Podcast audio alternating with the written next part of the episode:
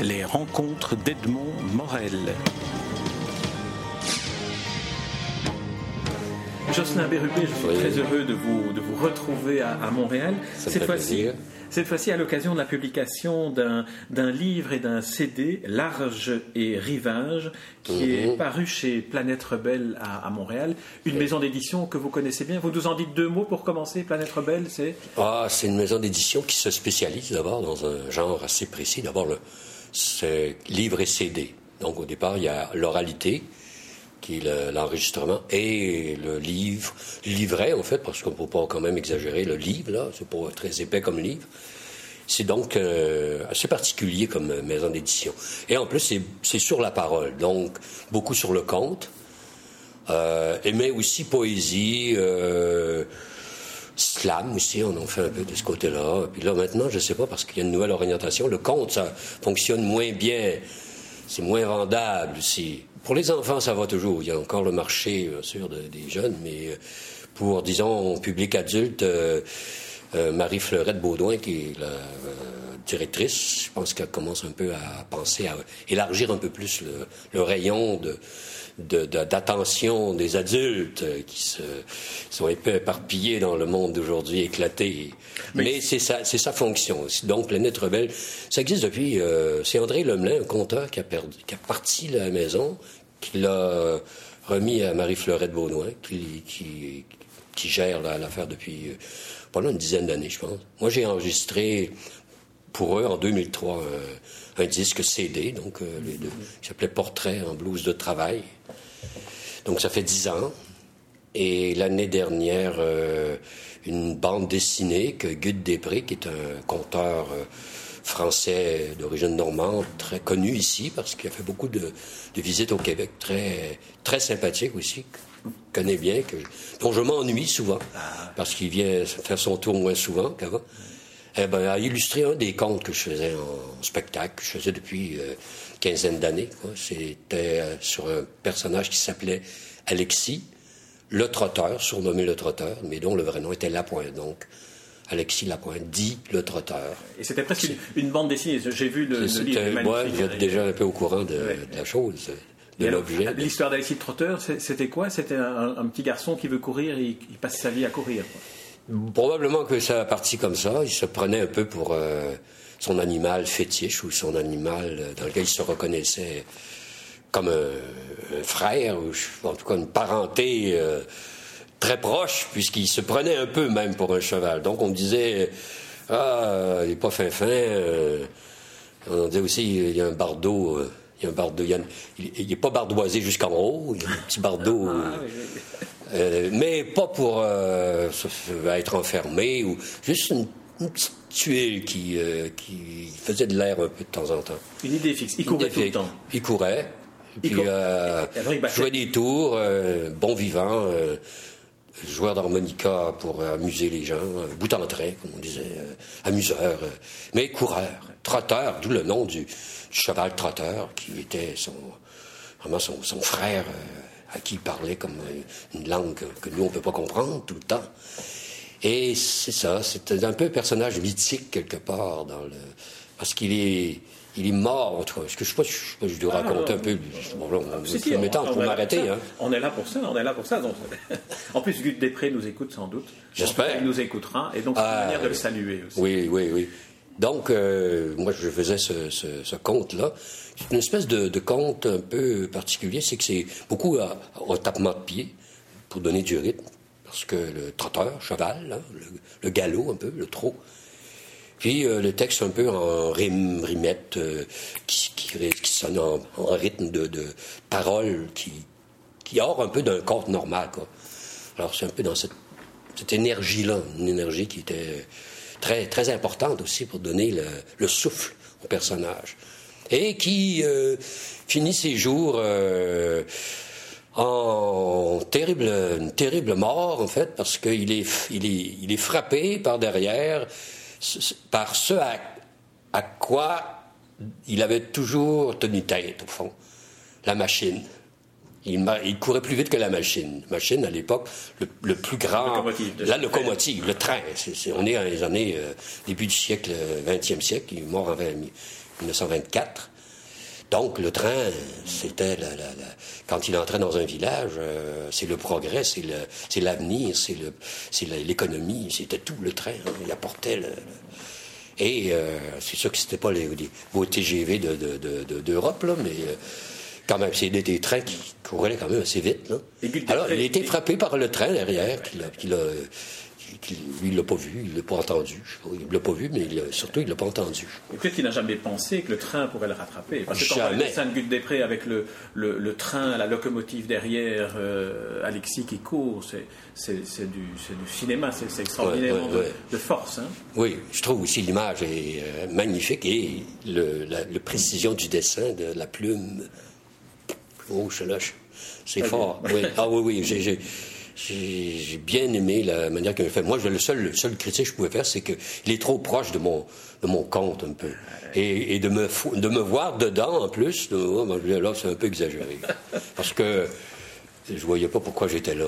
C'était plus le Non, non, mais c'était plus axé sur le compte. Je crois qu'il aurait plus été euh, dans l'histoire, mais ça, c'est une, une critique euh, bien personnelle de, de la, de l'objet extraordinaire qui est qui est les dessins de Goethe et de l'histoire aussi. Je ne l'ai pas, je l'ai pas inventé. Hein. Je fais seulement être un, porteur de cette histoire-là là-dedans, moi.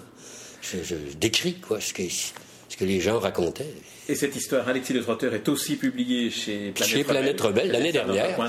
et cette année, ben, Marie-Fleurette Baudouin m'avait demandé si je voulais récidiver dans un format conte comme elles font d'habitude. Là, euh, voilà. Et là, on entre dans large rivage, dans large et rivage, pardon. Et là, Jocelyn Bérubé, malgré votre modestie du conteur qui veut s'effacer, vous nous racontez quand même l'origine de, de, certaines des histoires. C'est ce bateau dont il y a une photographie. Alors racontez-moi ce bateau parce qu'il est magnifique.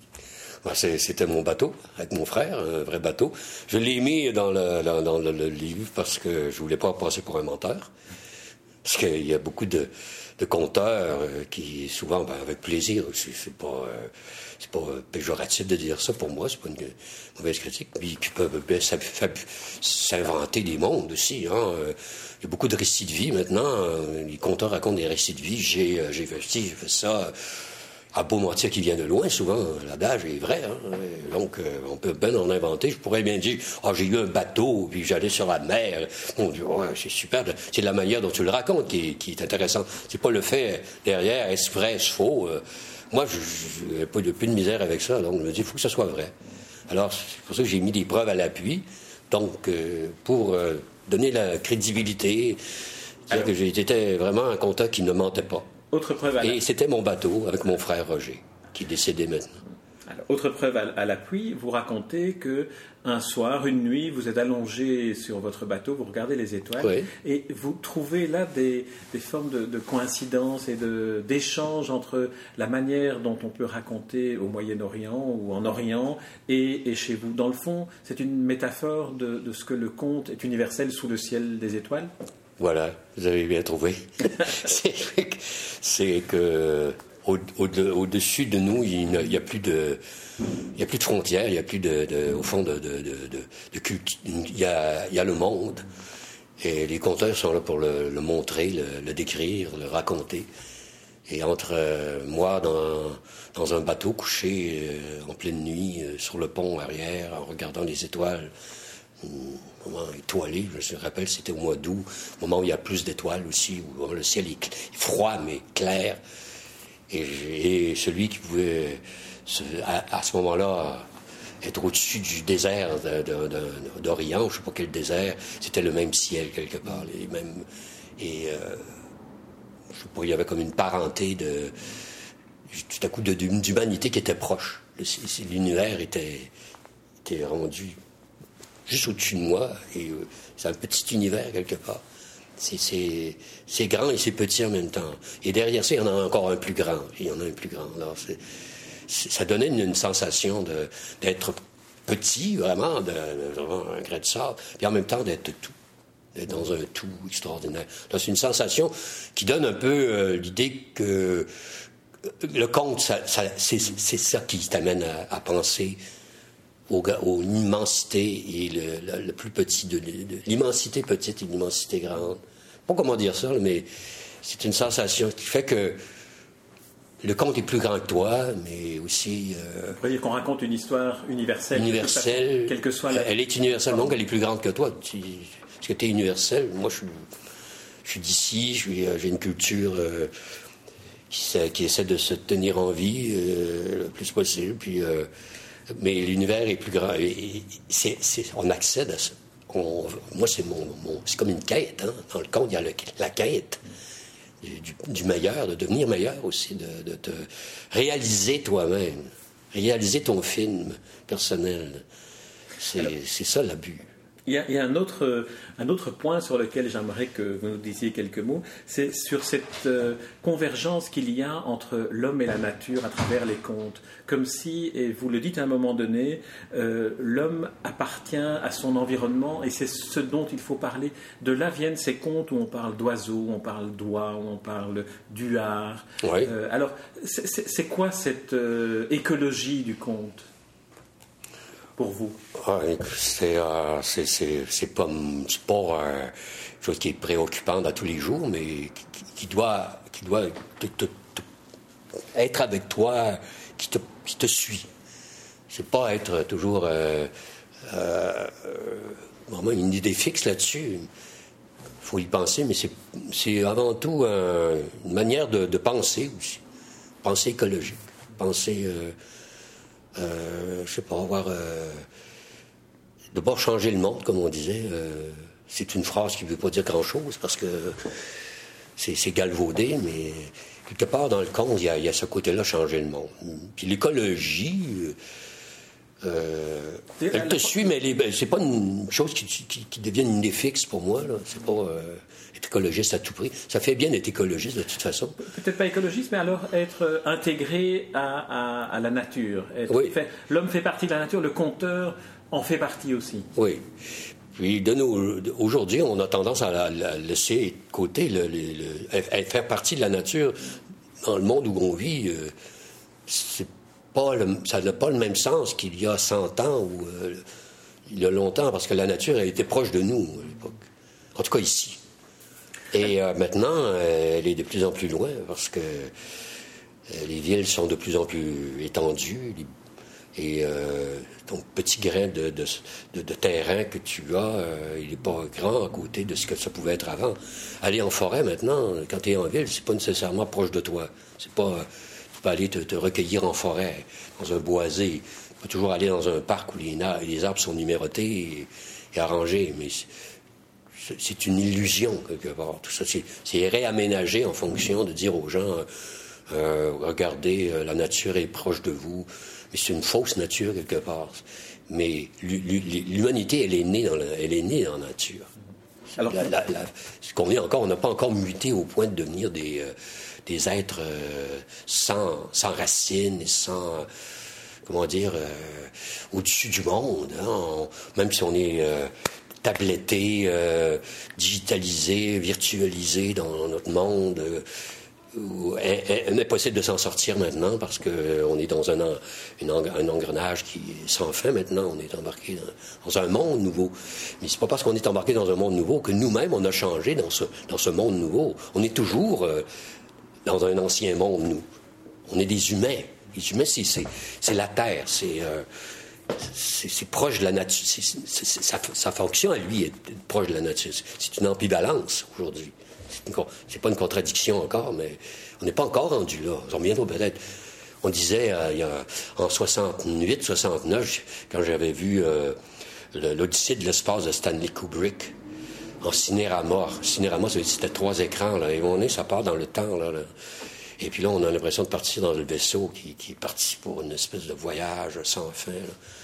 Puis là, ça se passait en 2000, 2001, Odyssée 2001. Là, on était en 69. Oh merde, j'ai dit, dans 30 ans, 40 ans, le monde va changer.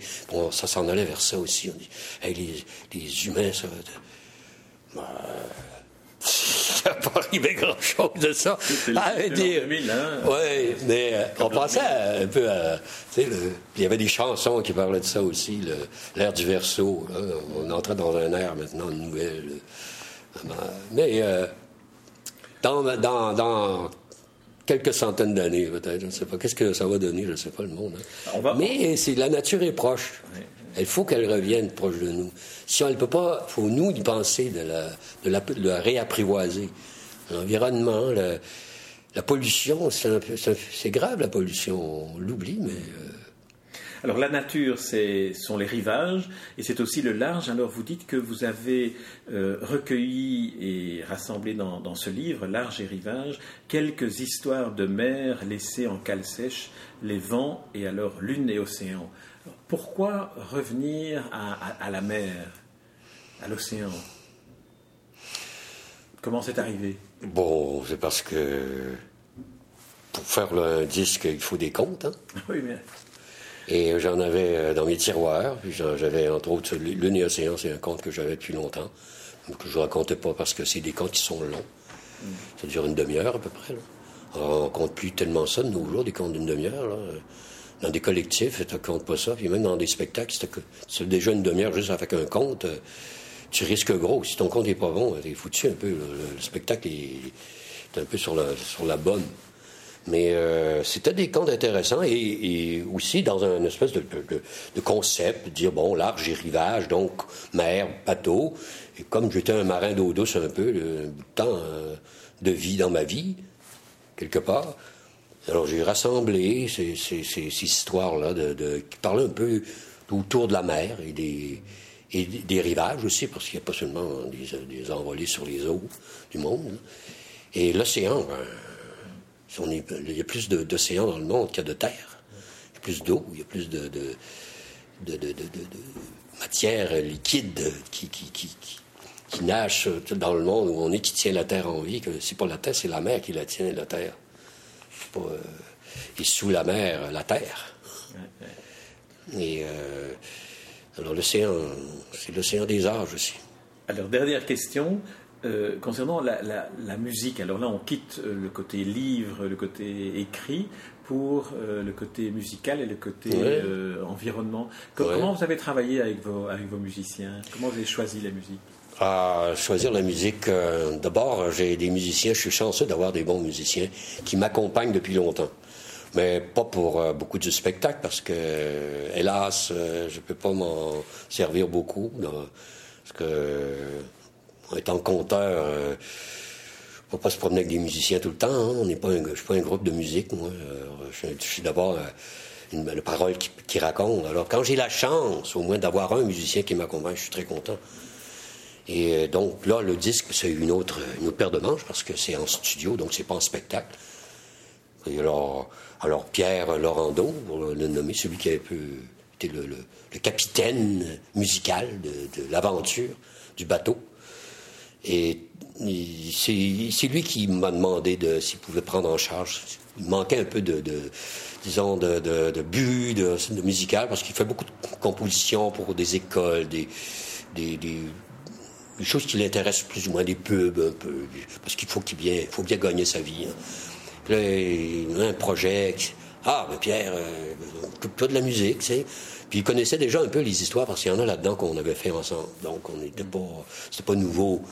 Alors, il s'est occupé de côté musical et la plupart des musiciens, c'est tous des musiciens que je connais. On demandait à, on demandait à LG, on demandait à Mario. Euh, puis c'est tous des gars qui sont bien contents de travailler avec moi. Donc, je suis très heureux parce que même si je suis pas un grand musicien de mon côté, il, me, il, me respecte et puis il, aime beaucoup. Euh, il n'y a jamais de, demande combien, combien tu as, est-ce que ça, combien d'heures. Euh, c'est jamais, c'est jamais une question. Et on le sent bien. Et, on le et donc, ils sont là, puis différents, pour différentes histoires. Ils ne sont pas tous sur la même histoire. Ils ne sont pas, pas tous en même temps. Et Pierre s'est occupé de, de arranger tout ça ensemble. Et on le sent bien dans le livre, en le lisant et en écoutant le CD, il y a cette grande complicité entre le conte et la musique. Ah ben merci, c'est pas toujours évident. Quand ça ah. peut euh, se passer, euh, je suis bien content. Jocelyn Rubé, je vous remercie pour cette interview. Ben, merci pour vos questions très pertinentes et pas faciles à répondre toujours. Parce que je vois que vous avez lu le... Ah, sinon, euh, la, chose n'est pas possible. Oui, mais quand même. Alors, Jocelyn Bérubé, je rappelle le titre du livre et la maison d'édition, c'est important. Large rivage, le titre, conte inédit avec avec un CD paru chez Planète Rebelle. Oui. Euh, Planète Rebelle, dont on ne dira jamais tout le bien, ah, on ne dira jamais assez tout le bien que nous en pensons et que nous voulons en faire savoir. Ah, ben, merci, merci. Jocelyn Verbé. Je vous en prie. Merci beaucoup. Les rencontres d'Edmond Morel.